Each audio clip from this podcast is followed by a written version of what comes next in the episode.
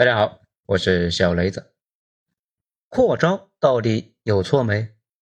文章来自于微信公众号九编，作者二号头目。每年到了大学毕业季，就有一个说法，在哪里说呢？中国现在就业这么困难，就是因为扩招，大学生不愿意去工厂。其实换位思考一下，你有个孩子，他的学习成绩呢属于中等偏上的状态，国家按照百分之二十的比例招大学生，你家孩子呢就得去上大专。现在扩招了，扩到百分之五十就能够去上大学了。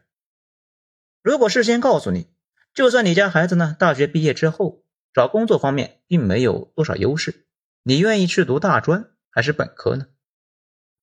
这都不用问，必须是去大学呀。就算将来就业情况差不多，那也要去大学。这估计呢是所有家长共同的心声吧。所以说，扩招这个事呢，无论如何也是良政，让更多的人有了接受高等教育的机会。当然了。我都知道你要说啥，不就是想说现在的大学教育水吗？那就是另外一回事了。就好像你父母呢给你买台电脑，让你好好学编程，你却用它呢干了所有能干的事情，除了编程。那你说你父母给你买电脑是为了害你？也就是说呢，扩招这个事呢，动机是好的，但是执行层面太难了，搞歪了。为啥中国大学问题那么多？这就不是咱们呢能说得清楚的。咱们知道，很多人现在呢又在那里念叨啊，扩招啊是为了缓解就业压力，确实有这方面的考虑。但本科在缓解就业压力方面呢非常一般，真正有这方面效果的呢是研究生和博士。只是呢随着研究生也毕业了，这种缓解能力呢如今弱了很多，不仅弱了，还让就业压力呢卷到硕士去了。那问题来了。大学生就业差，扩招应该承担责任吗？当然不应该。提高大学生就业率其实也不难，直接招生砍一半，但不能够为了提高就业率就剥夺别人的上学机会。这个道理呢不难理解吧？在财政能够支撑的前提之下，还是要尽量呢让更多的人去接受通识教育。更重要的是，以前上大学的名额呢很少。城里资源比村里面好，工人资源比农民好，最后的结果呢，就是中国基层的广大农民的孩子呢，想上大学非常非常的难。现在这种情况呢，依旧很明显，各省那几所呢，省会的顶级高中已经是垄断了名校名额，其他地级市的重点中学呢，垄断了剩下的重点大学，县里的学校啥情况呢？大家应该能猜到吧？可见扩招本质也是向基层把门呢往大开了一些。那谁为大学就业率不行承担责任呢？整体经济环境，美帝、俄乌战争、越南、资本家，谁都可以怪，反正呢就轮不上扩招。你可能就要说啊，大家读了大学不愿意进厂了，所以扩招就是有问题。接受了大学教育。就能够确定的未来，这个观念本身呢，就应该是尽快摒弃，不然家长和孩子都会非常痛苦。尤其是那些拼了命的把孩子送到大学的人，更应该呢对这一点有深入的理解。中国人在传统里面呢，就有一个非常离谱的观念，类似于“万般皆下品，唯有读书高”。咱们这里呢，不是说读书不高，而是说教育的目的是啥呢？教育的目的，那就是高人一等。接受了教育，就有确定的未来。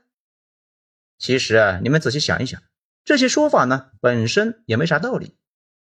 之前大家觉得呢有道理，那是因为啊，我们传统文化里边读书基本和做官是挂钩的，加上以前大学生整体呢是稀缺的，所以才形成了这样的错觉。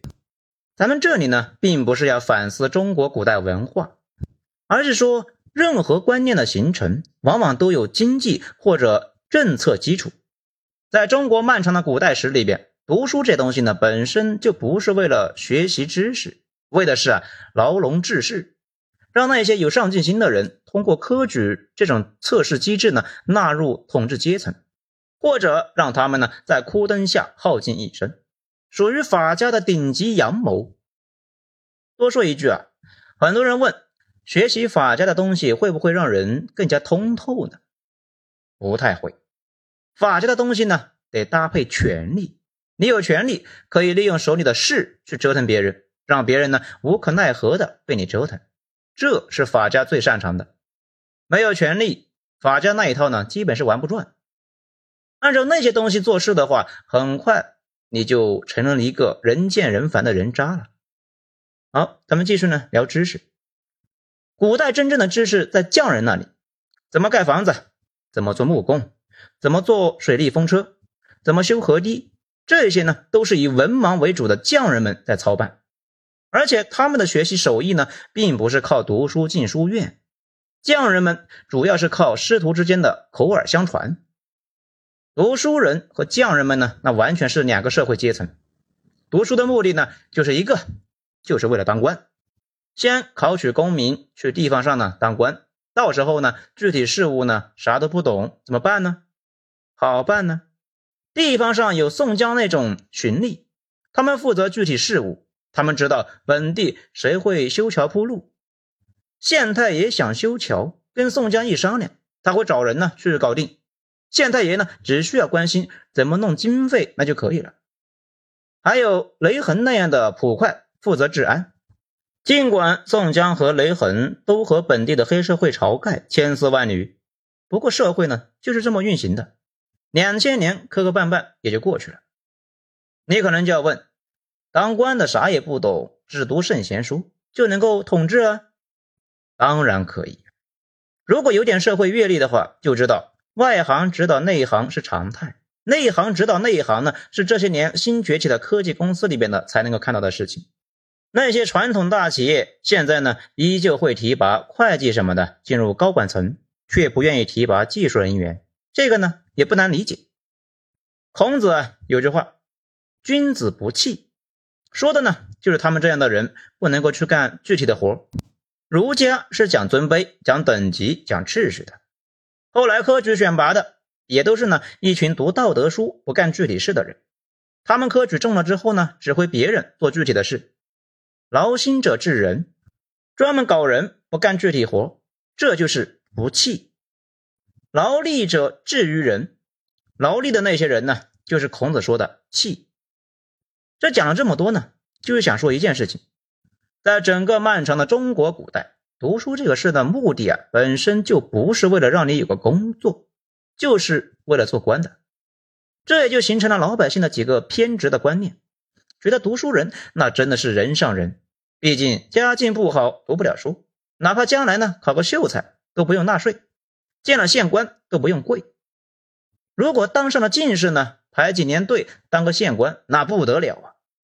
古代当了官呢，大概率就进入了婆罗门阶层，多娶几个媳妇，多生几个孩子，多买点地，就算后代考不上，也能够维持几代人做小地主。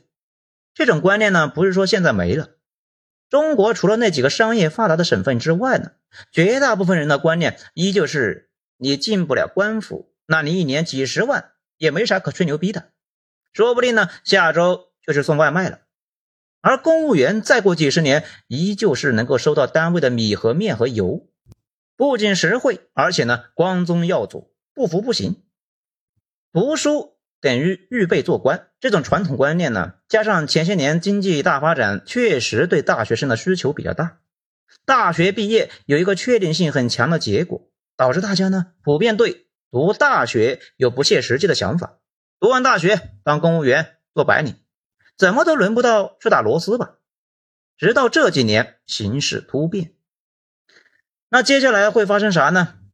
不是接下来了，是正在发生。经济降速会对很多观念呢产生一个决定性的影响。最基本的一条，关于教育的回报率问题，越来越多的人呢就会跟美国人似的。美国人眼里面，教育本身就是投资。既然是投资，那可能会盈利，可能会赔钱，那都得事先呢做好心理准备，而且啊得认赌服输。大家甚至呢得意识到，读了大学毕业之后的工作可能啊不如不读。当然，这个概率呢是很低的。之前咱们就说过，很多美国人那边呢，如果考了一个差劲的大学，那比如什么英语文学啊专业的啊，干脆就不去了。毕竟读那个专业呢，出来那也得去开大车，不如呢早点去，少走四年弯路。咱们的研究生呢，已经出现了这种征兆。那比如今年呢，就有很多毕业的研究生发现，他们本科毕业的时候呢，还能够进一些大厂，但是，他们读研的这三年里面，那些大厂严重的缩招，现在想进也进不去了。而且现在呢，已经出现了大量的毕业生得去送外卖或者快递来过渡一下。咱们在这里呢，只是描述现实。不是说大学生就应该去工地打灰啊，去送外卖或者呢去打螺丝，而是说咱们就这么个整体环境，需求少，供给多，困难不可避免。这一点呢，不会因为大学生少或者是多有什么变化。你说就是因为读了大学，所以才不去打螺丝？问题是那些读了大专的也不愿意去啊，让你去，你去，这个呢？也是咱们之前说的，教育正在完成去功利化。除了名校，那或者更过分呢？名校里边的少数专业，其他的可能呢差别不大。上大学之前就得清楚一件事情，一个明显的趋势正在发生。今后读大学什么都不意味，只意味着你读了个大学，就好像你读了个高中一样，没有人呢太会把那个玩意当回事。这也就意味着。今后可能呢是那些学习好的卷名校，就跟韩国似的，上了名校就会卷那几个非常少的超级企业和公务员，剩下的人就得重新找自己的社会定位了。讲到这里呢，大家可能就要说了，那这有什么办法解决吗？讲真的，眼下这种情况呢，谁都没啥好办法，只能够是硬扛。每一个人都得在这种环境之下呢，思考自己的未来。但是有些共识对长久发展是有帮助的。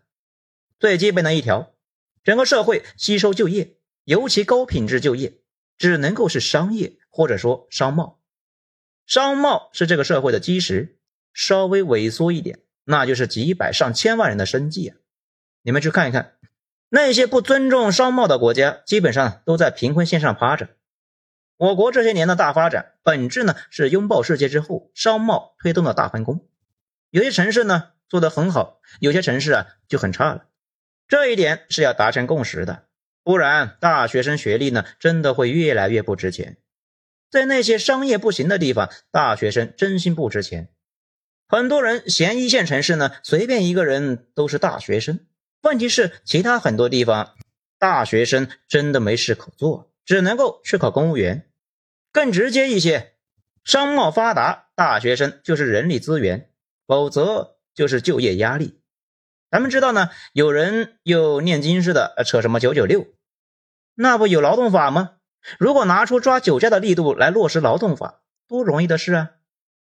这个世界上没啥东西是有利无害，包括呢咱们每个人体内都有野兽基因，这就是为啥需要法律来规范。很多问题的本质就是有法却不落实，而且呢，咱们之前也说了。大学生毕业决定不了该去哪，就去商业发达、私企多的地区。这里呢不是说国企不好，绝对没有啊，非常好。只是呢跟绝大部分人没关系，你进不去。而且关键是国企吸收就业非常一般，这个呢不是咱们编的。咱们呢，呃，说一下在两会上有段话啊，是这么说的：五六七八九。这是对改革开放以来我国民营经济发展的生动描述。这个形象的五六七八九，即民营经济贡献了百分之五十以上的税收，百分之六十以上的国内生产总值，百分之七十以上的技术创新成果，百分之八十以上的城镇劳动就业，百分之九十以上的企业数量。这最搞笑的是呢，上面这段话呢，尽管是出自官方文件，并且在一部分人那里啊是常识。但还有一些人一听这个就来气，你都不知道他们气啥。在这里呢，咱不是想说服谁，只想说啊，每个人最后呢都会得到自己应得的。基础观念的缺失，最后啊都会体现成生活水平和社会地位的缺失。关键是呢，瞎指导自己的孩子，倒霉好几代人。可能有小伙伴呢比较纳闷啊，你这说了半天。为什么不提大学生学到的东西呢？都没啥用呢？大学教的东西本来也没用啊。教育的目的就是教育，并不是绩效。读大学是让你呢做一个有思辨能力的人，掌握到一些基本的常识，最好呢能掌握学习的能力。需要啥技能，在工作里面呢慢慢学。主要也是大学真的没啥技能可以教的，除了编程，教了也没用，因为社会进化太快了。等你学完出来呢，你那个技能可能已经没用了。这个呢，不需要多说吧？听咱们音频的人呢，那基本上都是有学历。你们的技能是在工作中学习的，还是在大学学的？大家心里都清楚吧？而且百分之九十的人毕业十来年之后都不从事大学专业了。好，最后呢，咱们再总结一下：这第一啊，大学生就业难，本质就是商贸的萎缩，商业不行。就业不会好，这是铁律。解决内卷的唯一办法就是输出内卷，向外而生，去跟更多更有钱的客户呢做买卖、搞贸易，并且扩大老百姓的购买力。通过内需刺激商业环境，商业天然需要大学生。除此之外，没啥别的办法。第二，市场是需求驱动的，没人买你的东西，你的东西呢再好也得破产。没有公司需要大学生，你为了考大学呢，花了再多的钱，最后啊，也是找不到好工作。商业繁荣的时候，公司多，毕业生呢好找工作，工资也高，政府收入多，公务员啊收入也多。反过来，商业不行，私企降薪裁员，很快呢就会蔓延到财政，到时候公务员收入也得跌。现在很多地方已经有了两亿。第三，教育呢只是教育本身，今后啊会越来越和职业来结绑定。绝大部分人呢最后混成什么样，主要取决于进取心、勇气、商贸环境、动手能力，还有运气。好，今天内容以上，谢谢收听。喜欢的话呢，给个五星评价。我是小雷子，咱们下章再说。